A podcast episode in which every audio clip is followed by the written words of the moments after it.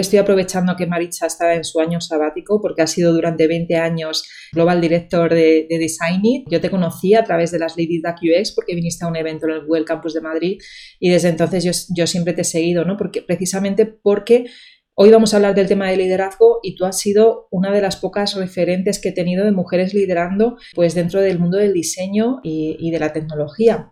Muy bien, bueno, gracias Gemma por la invitación. Bueno, encantada, de, encantada de, estar en Píldoras porque, bueno, lo, comentaba un poco antes, o sea, creo que alguien que es capaz de mantener una iniciativa como esta en el tiempo, de manera sistemática, es digno de cualquier y digna de cualquier reconocimiento. O sea que mi enhorabuena.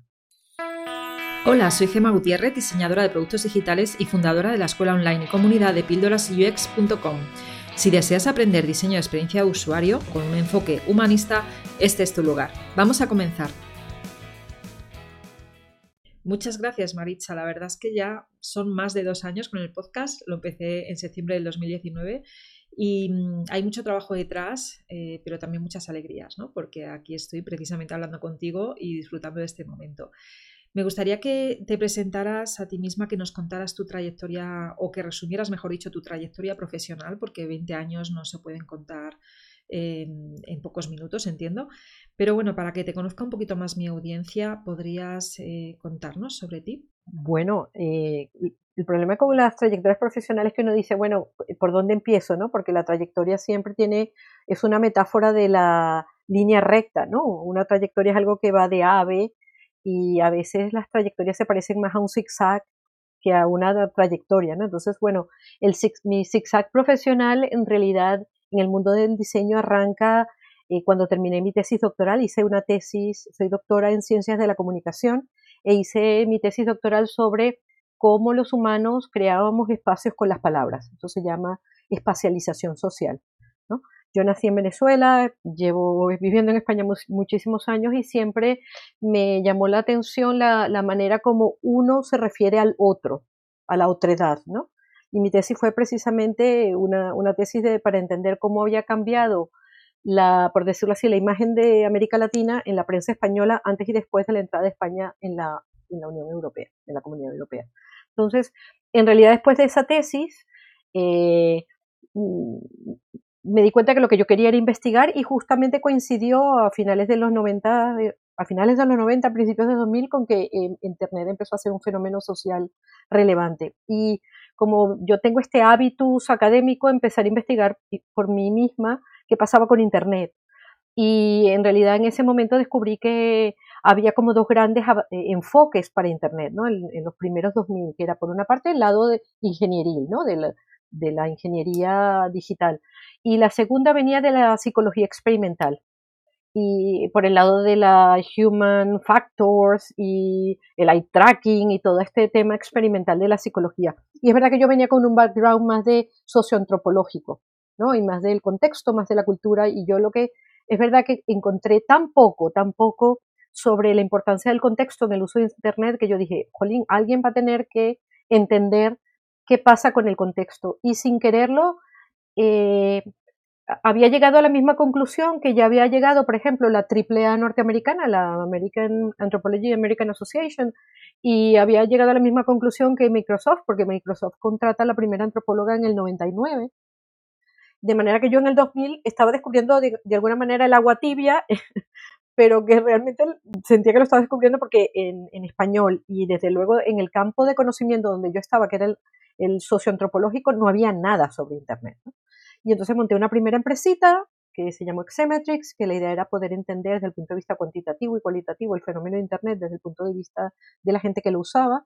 Luego, este, Humberto Matas y Kiko Guirao me invitaron a formar parte de DNX, se llamó The Next Step, que era un poco entender a los usuarios después de la burbuja de Internet y de ahí empezamos a crecer y vino el Magic Design. Entonces, en realidad yo he devenido diseñadora, no, no, no es mi background original porque yo originalmente soy más antropóloga, o sea, he sido más antropóloga que diseñadora, pero hoy la verdad es que hablo del diseño en primera persona, después de estar 20 años este, peleándome con los diseñadores y trabajando con ellos y las diseñadoras.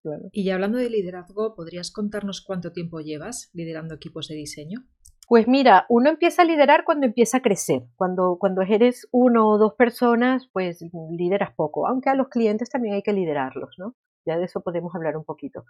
Pero en realidad cuando empiezas a hacer, e, en realidad cuando empiezas a reclutar gente, a, a abrir puestos de trabajo y empiezas a hacer entrevistas a potenciales colegas tuyos, ahí empiezas a liderar porque empiezas a definir un poco eh, a veces de manera consciente y a veces de manera inconsciente, cuál es el tipo de cultura que vas a querer crear, cuál es el tipo de perfil de personas, no solamente desde el punto de vista técnico, sino también eh, emocional, actitudinal, de disposiciones que, con las que quieres trabajar.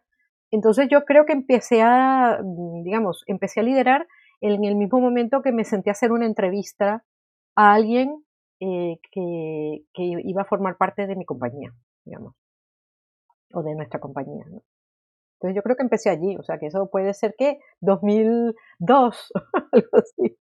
20 años, como el tango, 20 años no es nada. Y en todos estos años que llevas liderando, ¿cuál ha sido el mayor reto? Aunque me parece muy interesante el punto de, liderar las empresas, que también ahora lo retomamos a los clientes, eh, pero ¿cuál ha sido tu mayor pues, reto?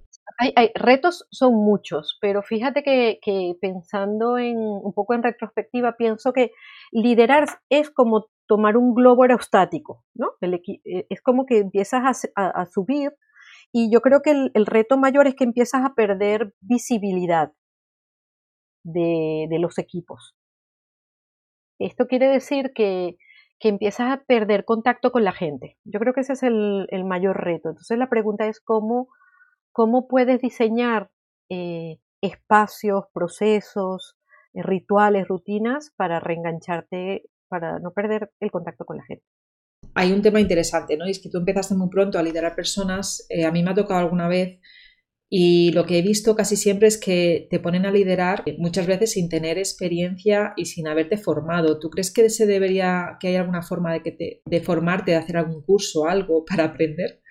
Ay, sí, yo estoy totalmente de acuerdo contigo. O sea, creo que, creo que, o sea, eh, mientras que en otros ámbitos del desarrollo profesional consideramos que formarse es relevante, no sé por qué en el campo del liderazgo eh, eh, tardamos tanto en darnos cuenta de que necesitamos formación. Yo no sé si cursos, yo reconozco que soy un poco antiliteratura de negocios, ¿no? Porque además me parece que la literatura de negocio digiere eh, a mí me gusta la complejidad.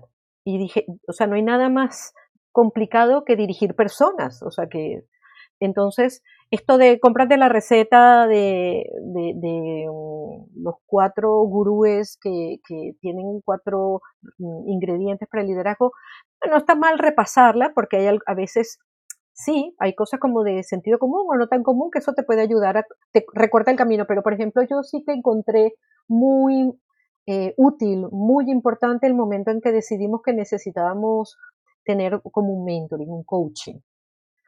Porque en el liderazgo salen, bueno, como en la crianza de los hijos, salen eh, de alguna manera aspectos que no conocías de ti que de pronto afloran, inclusive aspectos que, inconscientes que no te das cuenta, de, seguridades, inseguridades, eh, modos de comunicación que de pronto tú dices, pero esta soy yo. Y entonces yo creo que el, tener un sparring o un, mentor o una mentora que, que te ayude a, como a, desatar o a identificar estas, sí, estas cosas que de pronto emergen cuando lideras personas, yo lo encontré muy, muy útil. Era como un espejo eh, cariñoso y, un espejo inteligente. Creo que siempre viene útil cuando uno eh, está liderando personas. Y hay otro tipo de liderazgo que a mí me parece también súper útil, que es lo que llaman el reverse mentoring, es la posibilidad de que gente de tu equipo al que estás liderando y que consideras que puede ser una buena o un buen sparring en el sentido de que te está viendo desde otro punto, pues que de pronto te dé algún insight sobre cómo lo estás haciendo, eso es súper valioso también. Estar abierta a ese tipo de feedback. Se, se, llaman 360 o algo así cuando es que te dan también. Sí, lo que pasa es que los 360 son como estas formas empresariales en el que mm, le preguntas a todo el mundo cómo te, yo yo en el caso de, tanto el mentoring como el reverse mentoring eh, es verdad que que el mentorazgo tiene una cualidad muy específica que no es el del feedback o la evaluación 360, que es el de una confianza donde, ¿sabes? No es solamente eso, oye, ¿cómo gestiono? ¿no?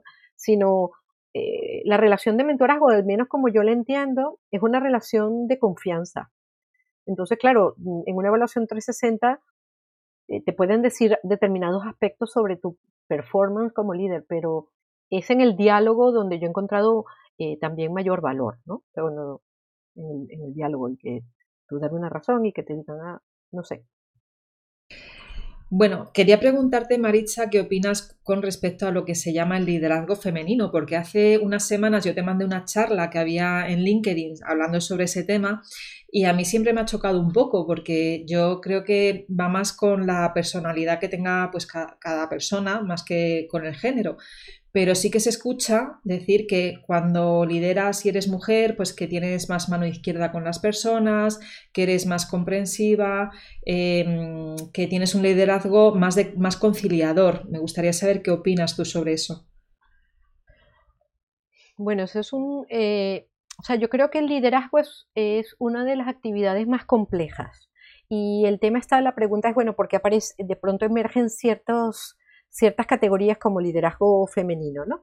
Yo, eh, o sea, por una parte yo creo que es muy importante el hecho de, eh, de resaltar el hecho de que hay un liderazgo femenino, fundamentalmente porque hay pocos modelos que seguir. Entonces, si, este, esta categoría nos ayuda y nos sirve a eh, encontrar mentoras, a encontrar modelos, a tener referentes, eh, a tener inclusive espacios de discusión y de crecimiento, yo le doy la bienvenida y me parece eh, fenomenal. Ahora, que esa categoría en sí describa, o sea, sea descriptiva de una serie de cualidades, es donde yo entro un poco más en duda, ¿vale? Porque mm, finalmente eh, mm, tú si, por ejemplo, tú, tú, llegas a una posición de liderazgo y eres mujer, pero no has tenido, o sea, pero no, has no,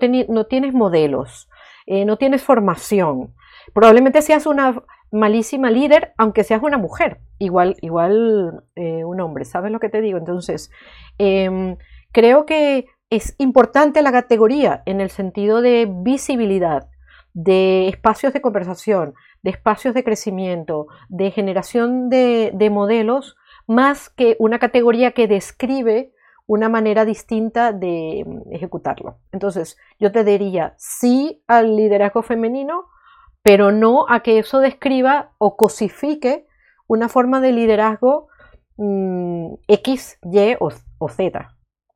O sea, no, no, no, la verdad es que, que no lo creo. O sea, yo creo que he podido ser tan mala o tan buena líder siendo mujer los momentos en que lo hacía muy mal y en los momentos en que lo hacía muy bien. Es verdad que parece que en términos de liderazgo femenino además hay muy poca data todavía, como para, eh, o sea, sí parece que hay estudios, por ejemplo, eh, de las grandes, estas grandes escuelas de negocio norteamericanas que dicen que, por ejemplo, cuando en un comité de dirección hay mujeres, la, la empresa tiende a ser más estable. Sabes que los comités de dirección en los que están mujeres eh, y a tenor por mi experiencia, yo diría que sí, pero, o sea, eh, eh, pero es verdad que llevamos muy poco tiempo en espacios de liderazgo, son muy pocas las mujeres en los espacios de liderazgo, es verdad que hay cada vez más voz y más espacios de visibilidad, pero yo creo que también, em, pues no hay datos todavía para, mm, digamos, como para decir, vale, esto describe a ellas y esto los describe a ellos o a ellas o a quien sea. Sí, estoy un poco eh, en de acuerdo, o sea, de acuerdo, porque además es que yo he tenido eh, personas que me han liderado que han sido hombres y personas que me han liderado que han sido mujeres y, en realidad mm, no puedo decir que siguieran un patrón concreto, ¿sabes? Pero bueno, cada, aquí cada persona también ha tenido su experiencia, ¿no?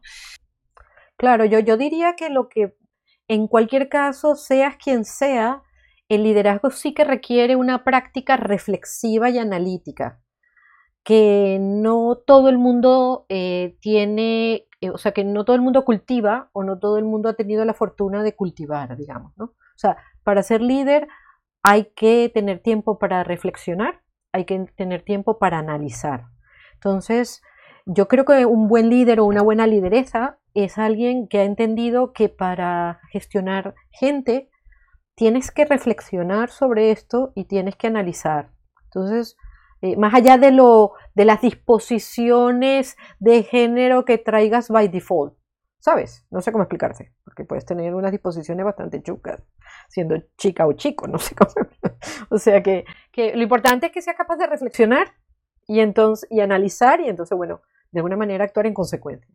Y con respecto a cómo ha ido cambiando el liderazgo en los últimos años, te voy a contar una anécdota porque es que me pasó hace solo una semana, ¿vale? Que fui a una cena, bueno, a una mini cena, voy a decir mini cena porque no había mucha gente, con lo del COVID hay que tener cuidado, de Navidad con unas amistades y, una de mis amigas me contaba que en su empresa habían echado a su jefe eh, y, a más, y a más personas que estaban liderando y que el motivo que habían dado era que no empatizaban con los empleados, con la gente que tenían, que aunque mm, como que no mm, eran quizá a la hora de comunicar, ¿vale? Eh, no eran precisamente, eh, ¿cómo decirlo? Pues que no, que no lo hacían bien, básicamente, que eran quizá un poco más de tener el látigo en la mano que otra cosa, ¿no? Entonces, eh, se, ha escuchado hablar en los últimos años de un cambio de liderazgo donde en realidad lo que tienes que conseguir es el crecimiento de tus empleados y, que no sea un mando de, yo aquí tengo la razón del todo, ¿no? sino que realmente sea un equipo más horizontal en vez de vertical. ¿no?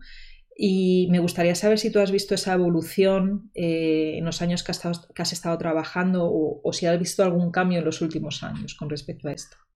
Bueno, mira, eh, yo, o sea, yo creo que por lo menos a nivel de discurso, de, discurso de gestión, sí que ha habido un cambio, ¿no? Yo creo que toda esta apuesta por la diversidad y por la inclusión sí que está trayendo, digamos, el quiebre de algunos paradigmas de gestión, digamos, más patriarcales, eh, jerárquicos, em, quizás de los que ¿sabes? Que, que, que se tenían, a, los que tenían acostumbrado un poco la figura del hombre, eh, jefe, proveedor, etc. Entonces yo sí creo que hay una quiebra de, ese esos paradigmas.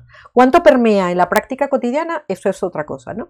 Yo creo que temas como eh, eh, toda esta cosa de it's okay not to be okay, o sea, está bien no sentirse bien, o sea, es decir, el hecho de que los entornos de trabajo no son entornos 100% eh, racionales, sino que somos, oye, vaya descubrimiento del agua tibia, que no, que no solamente somos seres racionales, sino también, oye, somos un todo con la emoción, etcétera.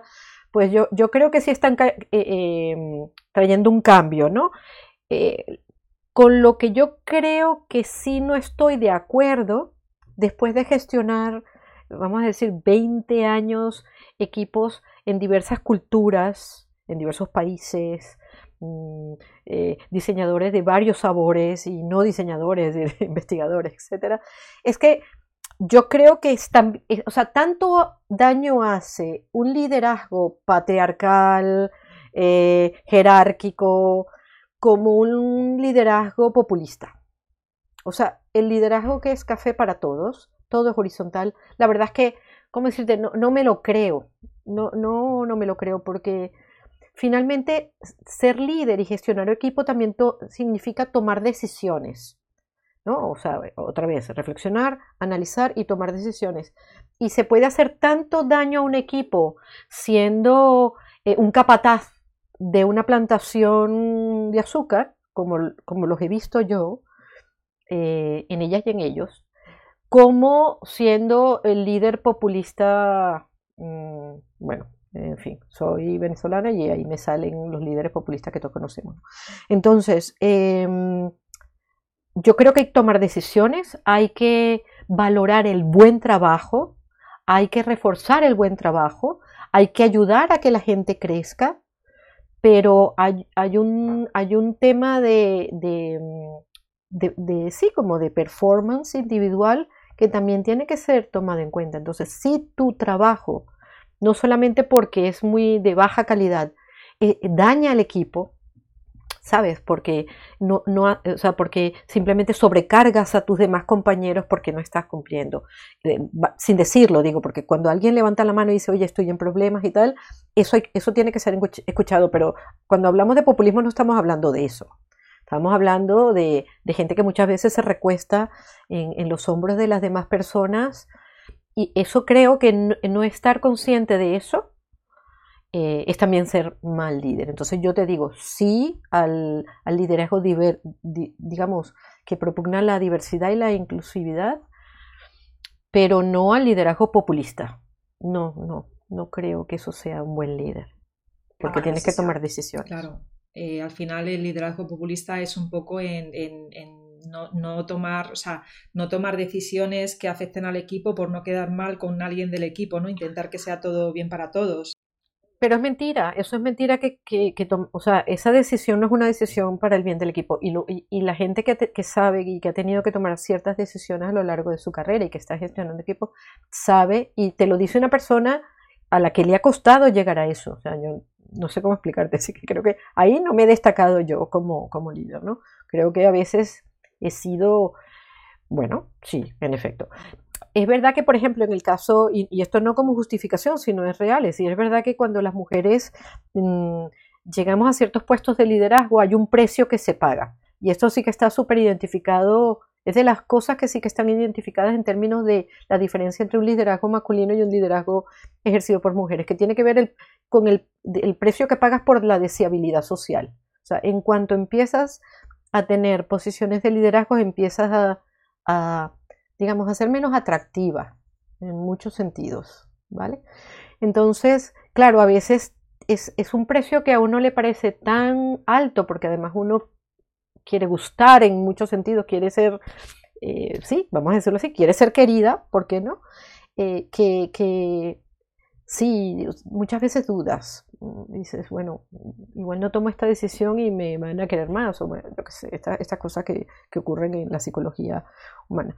Entonces, bueno, creo que en el, mismo momento un poco en el que trabajas ese tema, es el tipo de temas que uno, por ejemplo, puede trabajar con una mentora, pues empiezas a pensar, bueno, a ver, es que me corresponde tomar decisiones, nadie más que yo debo tomarlas. Y no voy a esperar a que otro, a veces son él, las tome, ¿no? Pero bueno, sí, no es fácil. Hay, otra cosa que ahora me estás haciendo recordar que yo en, el 2018, antes del COVID, yo ya pienso, te decía al principio, pienso eh, antes del COVID y después del COVID, 2018-2019 estuve liderando un equipo de diseño en una pequeña startup porque estábamos creando un producto digital y llegué a tener tres personas a mi cargo. Y recuerdo que yo llevaba antes de eso pues muchos años que no había estado liderando equipos, ¿no? Sí, sí igual proyectos como eh, consultora UX, ¿no? Pero no equipos de personas. Y una cosa que me di cuenta y que me chocó y, que fue como un clic ahí en el cerebro fue que una cosa es cómo ves tú al equipo y otra cosa es lo que el equipo espera de ti, ¿no? Porque las personas de mi equipo, o sea, ellas están esperando que tú, que, tú les lideres, que tú les digas, haz esto, haz lo otro, eh, aquí te has equivocado, aquí no, ¿sabes? Y, y, tú decías antes que tienes que tener un tiempo para recapacitar, para analizar y tal, pero luego también en el día a día tienes que tener un tiempo para gestionar a esas personas, hacerles un seguimiento, ver si funcionan no funcionan, si no funcionan, ver cómo ayudarlas, dependiendo también de cómo es su forma de ser, ver si se lo dices de una forma más directa o menos directa. Y, eso a mí me resultó eh, todo un aprendizaje, la verdad, me pareció mm, bastante interesante, pero también fue muy duro porque yo en paralelo además estaba diseñando el producto digital de la startup. Entonces yo no tenía tiempo, yo sentía que no tenía tiempo para hacer bien los dos trabajos, ¿no? Entonces al final alguien que lidera se tiene que quedar ahí, entiendo, ¿no? En el liderazgo, no en estar también eh, arremangando y diseñando. Claro, bueno, eh, claro, depende en el estadio o en el momento, ¿no? Hay veces que no, que no puedes que no puedes escoger, o sea, te toca estar liderando y, haciendo, haciendo cosas. Es verdad que cuando estás así quizás no seas la, la mejor líder, ¿no? Pero es verdad que por lo menos mi experiencia es que eh, por lo menos en, los equipos de diseño que yo he encontrado que son, o sea, los equipos, la gente que me ha rodeado a mí, los diseñadores y las diseñadoras que me han rodeado a mí, y digo diseñadoras, digo investigadoras, investigadores, gente de los negocios, ingenieros, la verdad es que valoran mucho eh, tu conocimiento, que no solamente sepas gestionar, sino además eh, tengas como una especie de autoridad, que te lo da también el conocimiento. Entonces, a veces, en cierto sentido, eh, tú puedes ser el director de la orquesta, pero, pero también a veces está bien que toques el violín o, el ukelele, me da lo mismo, ¿no? De qué tipo de orquesta estamos hablando. Entonces, eh, es muy exigente, o sea, el que, el que piense que un puesto de liderazgo es como, ala, me voy de vacaciones, no es así, yo creo que es un trabajo súper, súper exigente porque implica, y yo creo que liderar a tres personas tiene un determinado tipo de exigencias y liderar a 100, eh, como me ha tocado, tiene un tipo de exigencia, pero en todos los casos, esta idea de la reflexión y del análisis, eh, tienes, que buscar tienes que buscarlo. Yo, yo, qué sé, muchas veces, eh, además yo estaba, en ese momento también estaba criando a dos niños, entonces yo reconozco que, que, la ducha era como mi, mi momento para pensar. era como, bueno, en este momento estoy sola. Y, entonces yo siempre decía, bueno, mi cerebro límbico, yo qué sé, piensa eh, mientras se ducha, porque era a veces un momento como de soledad y de silencio, eh, ni, cantar, ¿no? Bajo la ducha, pero eh, sí, yo creo que cada momento, y, lo que te digo, hay órdenes de magnitud, no es lo mismo liderar a tres que a diez, que cuando, cuando te toca liderar a más personas, yo creo que primero tienes que no solamente delegar tareas, sino delegar determinados aspectos del liderazgo y luego tienes que trabajar en rutinas, en procesos que permitan que permitan que algunas de estas actividades de liderazgo puedan ser ejercidas por otros ¿no? o por otras. Entonces, bueno, digamos que se va haciendo un poco más complejo y tienes que pensar, ah, pero sí, el tiempo es, fundamental para alguien que lidera. Sí, sí, totalmente. Bueno, y si tuvieras que dar eh, no sé, dos o tres consejos a quien nos esté escuchando y le, haya tocado liderar, porque muchas veces las empresas, pues si tú vas como subiendo, ¿no? Llevas años de experiencia y vas subiendo posiciones y llega un momento que te toca liderar, ¿no? Que es lo, que es lo más lógico, también tienes que querer, evidentemente, ¿no? Pero, mm, ¿qué consejo le darías así si te tuvieras que quedar con dos o tres consejos? Ya, bueno, lo primero yo diría este, este tema del mentorazgo. O sea, realmente liderar tiene yo, lo había experimentado como antropóloga, porque como digo yo, cuando tú eres antropóloga y haces etnografía, tú, tú eres la herramienta de recogida de información. O sea, cuando tú haces una observación contextual o haces una entrevista o moderas un taller, tú eres la herramienta, tú eres del, y eso tiene un coste, yo, yo, me imagino que tú lo habrás experimentado, pero moderar un taller, hacer una etnografía, hacer un, facilitar un taller con clientes, e, es un, uno queda cansadísimo, pero no es, está cansado porque es que tú has puesto mucho de ti en todo, en todo esto, ¿no? Entonces, liderar es muy cansado y lo que te digo, de pronto en el cansancio y en estas interacciones que son muy intensas, realmente tienes desde aspectos afectivos que, entender y digerir, como aspectos más de, digamos, de procedimiento, ¿no? más de gestión. Entonces yo diría, primero, en mentorazgo, que te ayude a entender qué te está pasando y, qué, debes mejorar. Entonces, eso, tener un sparring, una interlocutora, eh, es, para mí es fundamental. Lo segundo diría, bueno, sí, que, pienses que debes, eh, el otro día estaba haciendo el mentorazgo con, un, un gestor, un, un manager de una empresa de diseño eh, que me pidió un, rato para conversar y le decía, bueno, previo a la conversación, quiero que me digas qué, con qué tareas te vas a quedar y qué tareas vas a soltar. O sea, en, qué tareas no debes estar, porque inclusive si estás, estás dañando a tu equipo y a la compañía, ¿no? Entonces, esta idea de qué debes, qué tareas eh, nucleares te tienes que quedar y hacerlas tú y qué tareas debes soltar y por tanto planificar para soltarla. Entonces, eh, esto de delegar, que finalmente también es tiempo, ¿no? Y yo creo que sí, que, estar abierta a que no solamente tus referentes te orienten, sino también eh, gente, la gente que, que, tú estás liderando, tener la oportunidad de conversaciones así como informales para, para que te den un feedback menos dentro de estos programas 360 y más una cosa como personal, ¿no? Muy bien. Pues muchas gracias Maritza por, todos estos consejos. Yo creo que aquí vamos a ir dejando cerrado eh, este episodio. Y, una vez más, darte, las gracias por, estar aquí. La verdad es que tenía mucha ilusión de que estuvieras en mi podcast, porque para mí tú eres un referente dentro del ámbito del diseño y del liderazgo también. Así que mil gracias. Gema, ha sido un placer y nada, abierta a cualquier otra charla que te apetezca que hagamos. Y enhorabuena por esta iniciativa de Píldoras UX, me parece eh, maravilloso y súper necesario. Muchas gracias. Venga, un abrazo muy grande a ti y a, los que, y a las que nos vayan a escuchar. Si te ha gustado este episodio, puedes recibirlo cada semana en tu correo electrónico. Suscríbete ahora en píldorasux.com o a través del enlace que encontrarás en la descripción del podcast. Muchas gracias por escucharme y hasta la semana que viene.